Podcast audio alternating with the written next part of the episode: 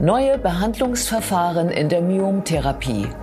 Guten Tag und herzlich willkommen zur Klinik-Sprechstunde, dem Asklepios Gesundheitspodcast mit Kirsten Kahler und Ärztinnen und Ärzten der Asklepios Kliniken. Herzlich willkommen zur Asklepios Gesundheitssendung. Wenn die Regelblutung immer stärker wird, wenn sie immer länger dauert und wenn Schmerzen dazukommen, dann können die Ursache Myome sein. Das sind gutartige Geschwulste in der Gebärmutter. Was tun, wenn ein Kinderwunsch besteht? Wie kann man diese Myome möglichst schonend operieren? Das ist unser Thema heute. Bei mir ist Dr. Tina Kadenbach-Blome. Sie ist Chefärztin der Allgemeinen Gynäkologie und Urogynäkologie an der Asklepios Klinik Altona. Schön, dass Sie Zeit haben. Vielen Dank, dass ich mal wieder kommen darf. Ja, und sagen Sie uns sofort, diese Myome, woher kommen die eigentlich? Ja, wenn man wüsste, woher diese Myome kommen, dann hätte man wahrscheinlich eine Therapie, die man äh, ja, behandeln könnte oder anfangen könnte, bevor die Myome äh, Symptome machen. Mhm. Leider wissen wir heute nicht, warum diese gutartigen Muskelknoten äh, entstehen. Bekannt ist, dass ähm, die Muskelzellen, die in Reihe und Glied im Gebärmutterkörper hinter der Gebärmutterschleimhaut liegen, ähm, dass die auch auf die Hormone reagieren. Und mhm. dass manchmal dann eine dieser Zellen denkt, ich finde diesen Verbund hier ziemlich langweilig, ähm, ich möchte mich teilen. Und dann fängt diese Zelle an, sich zu teilen und daraus können riesige Knoten entstehen, mhm. reine Muskulatur, nie bösartig ähm, und dadurch können eben äh, Beschwerden entstehen. Ja, ähm, dass das Schmerzen verursachen kann, kann man sich vorstellen. Warum wird die Blutung länger?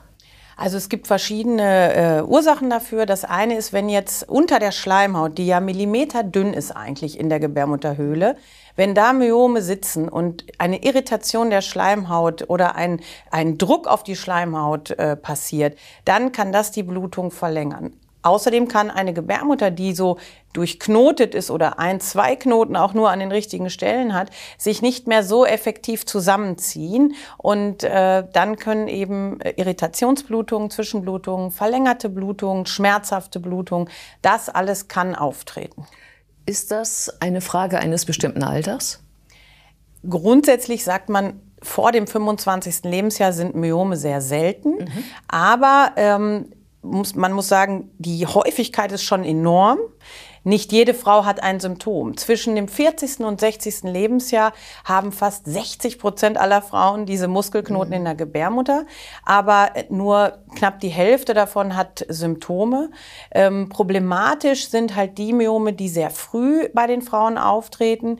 Und da wir ja heutzutage ähm, immer später unsere Kinder bekommen, ähm, kann es sein, dass dann sozusagen das Myomwachstum und der Kinderwunsch äh, sich gegenseitig in die Quere kommen. Genau. Ähm, wie sind denn Myome eigentlich bisher behandelt worden? Also wenn die Myome ähm, ohne Symptome sind, dann hat man sie gar nicht behandelt. Dann hat der Frauenarzt das wahrscheinlich im vaginalen Ultraschall gesehen. Äh, es wurde benannt, aber äh, nicht behandelt. Wenn dann ähm, bei Kinderwunschpatienten man den Verdacht hat, das liegt daran, dass zum Beispiel ein Myom da sitzt, wo der Eileiter abgeht oder eben unter der Schleimhaut, dann wurden diese Myome oder werden diese Myome häufig operativ durch einen Schnitt in der Gebärmutter, mhm. entweder durch die Gebärmutterhöhle oder von außen mhm. ähm, entfernt. Das also, also, entweder durch die Gebärmutterhöhle oder äh, laparoskopisch durch die Haut durch, genau. sozusagen durch den Bauch. Und beim sehr großen Myom macht man tatsächlich auch heutzutage, muss man dann irgendwann auch einen Bauchschnitt machen, weil man einfach minimalinvasiv dann äh, an eine Grenze kommt. Das heißt aber, es wird die Gebärmutter wirklich äh, aufgeschnitten, die Muskulatur wird geschnitten mhm. und es entstehen Narben in der Gebärmutter. Deshalb ist ja die Empfehlung, wenn man so eine Myomoperation hatte, dass man bis zu einem Jahr warten soll, bis man den Kinderwunsch dann aktiv äh, umsetzt. Mhm. Was natürlich für die betroffenen Frauen ein langer Zeitraum ist. Ja, ja. Ähm, welche Möglichkeiten hat man denn bisher noch verwendet, um ähm, um die, den Myom Herr zu werden. Man hat ja unter, unter, unter Umständen auch die gesamte, den gesamten Gebärmutterkörper entfernt. Genau, wenn wir eine Gebärmutter haben, die eben sehr äh, groß geworden ist mit sehr ja. vielen Myomen, dann empfiehlt man bei Frauen, die keinen Kinderwunsch mehr haben, hat man bisher immer empfohlen, dann doch die, die gesamte Gebärmutter oder den Gebärmutterkörper zu entfernen, mhm. was natürlich auch ein richtiger invasiver Eingriff ist, selbst wenn wir das heutzutage äh, routinemäßig minimalinvasiv durchführen. Ähm, für Patientinnen, die keinen Kinderwunsch haben, gibt es auch äh, Methoden, zum Beispiel ähm, von unseren Radiologen durchgeführt, radiologische Kollegen. Ähm, zum einen die Myomembolisation, da werden mhm. Plastikkügelchen über ein Katheter in die Gefäße des äh, Myoms gebracht. Mhm. Dadurch verstopfen diese Gefäße mhm. und das Myom stirbt ab. Problem ist, dass davon äh, 10 bis 30 Prozent der Frauen ein sogenanntes äh, Postembolie-Syndrom bekommen und wirklich intermittierend Schmerzen haben, Unterbauchschmerzen mhm. während dieser Absterbephase der Myome. Mhm. Ähm, und eine andere Möglichkeit ohne äh, Schnitt war eben äh, oder ist immer noch der fokussierte Ultraschall. Mhm. Wenn die Myome direkt unter der Bauchdecke liegen, dann kann man die mit Ultraschall sozusagen äh, ja auch verkochen. Das ist eine sehr limitierte ähm, äh, Therapiemöglichkeit, weil die eben in einer ganz bestimmten Lage äh, liegen müssen, die Myome. Mhm. Es gibt auch die Möglichkeit, äh, Medikamente zu nehmen. Problem, es sind immer Hormon äh, Medika also Medikamente, die den Hormonhaushalt äh, ähm, beeinflussen. Mhm. Das heißt, für die Kinderwunschfrauen äh, schon mal nicht möglich. Mhm. Und viele Frauen wollen ja eigentlich gar nicht ähm, äh, noch mit Hormonen anfangen, wenn sie sozusagen äh, eigentlich auch gar keine Kinderwunsch mehr haben, sondern ja. kurz vor der Menopause stehen. Ja, oder sind froh, dass sich das so eingespielt hat mit den Hormongaben, die man von außen vielleicht bekommt. Genau. Genau, ja. und man sich damit wohlfühlt. Das heißt also, wir beide sprechen jetzt äh, über die Gruppe der Frauen, die äh, Kinder bekommen möchten noch und über die, die so 10, 20 Jahre drüber sind, würde ich mal sagen. Wahrscheinlich, genau, ne? also die, es gibt eben eine neue Therapiemöglichkeit, ja, die ja. wir in Altona als einzige Klinik in Hamburg äh, durchführen. Ähm, und äh, die ist für Patientinnen äh, ab Kinderwunsch ähm, bis sozusagen zum Erreichen der Menopause. Wobei man sagen muss, dass auch Patientinnen, die äh, eine sehr große Gebärmutter haben und ihre Regel nicht mehr haben, natürlich auch irgendwie das Recht haben, ihre Gebärmutter behalten zu dürfen, wenn es da eine Therapiemethode gibt. Jetzt haben Sie aber eine Spannung aufgebaut. Also wir sprechen heute über das sogenannte Sonata-Verfahren. Mhm. Das ist ähm, in Medizinerdeutsch eine Radiofrequenzablation von Myomen. Mhm. Und übersetzt heißt das, wir verkochen die Myome in ihrer Umgebung. Das heißt, wir lassen die Myome, wo sie sind. Wir verkochen die Myome und der Körper baut dann das äh, zerstörte Gewebe ab und im Endeffekt ähm, sieht man von den Myomen nach circa neun Monaten im Ultraschall äh, kaum mehr etwas. Wie kommen Sie denn dahin zum Myom? Wir haben ähm, tatsächlich an diesem Gerät, das die kleinste Ultraschallsonde der Welt, die ist mhm. äh, 8 mm breit. Und ähm, so wie man zum Beispiel auch eine Ausschabung macht, ähm, geht man mit dieser Sonde in die Gebärmutterhöhle ein. Dann haben wir diesen Ultraschall, der natürlich besonders gut eine Darstellung der Gebärmutterwand erlaubt, weil wir eben im Organ selbst äh, drin sind. Dann stellen wir uns die Myome dar und dann werden Sonden vorgeschoben, die zwischen denen eben das Gewebe erhitzt ist. Das heißt, ich habe einen, einen Bildschirm, mhm. der mir genau sagt, hier ist der Zielbereich, hier wird die Hitze entstehen. Mhm. Und ich muss natürlich verantworten, dass das auch wirklich nur in dem Zielbereich ist mhm. und kontrolliere, bevor ich mit der Prozedur anfange, über diesen Ultraschall, dass ich innerhalb der Grenzen dieses Myoms bleibe. Und das Prinzip ist dann, das Gewebe zu erhitzen. Dadurch stirbt es ab und wird dann abtransportiert mit der nächsten Menstruation zum Beispiel. Also über die nächsten Menstruationen. Es dauert ja doch eine ganze Zeit. Genau, also es gibt verschiedene Möglichkeiten, wie ähm, unser Körper mit solchen äh, ähm, Arealen umgeht. Mhm. Ähm, tatsächlich gibt es auch die Möglichkeit, dass Anteile dieser, dieses Myoms in die Gebärmutterhöhle ähm, ja, äh, protulsieren, dass, dass äh, die Patientinnen berichten, oh, die nächsten zwei Menstruationsblutungen habe ich gemerkt, da kamen so kleine Knötchen mit. Oh ja. ähm, äh, dann ist es aber auch so, dass es tatsächlich einfach aufgelöst wird und äh, über die Blutbahn und die Lymphe abtransportiert wird.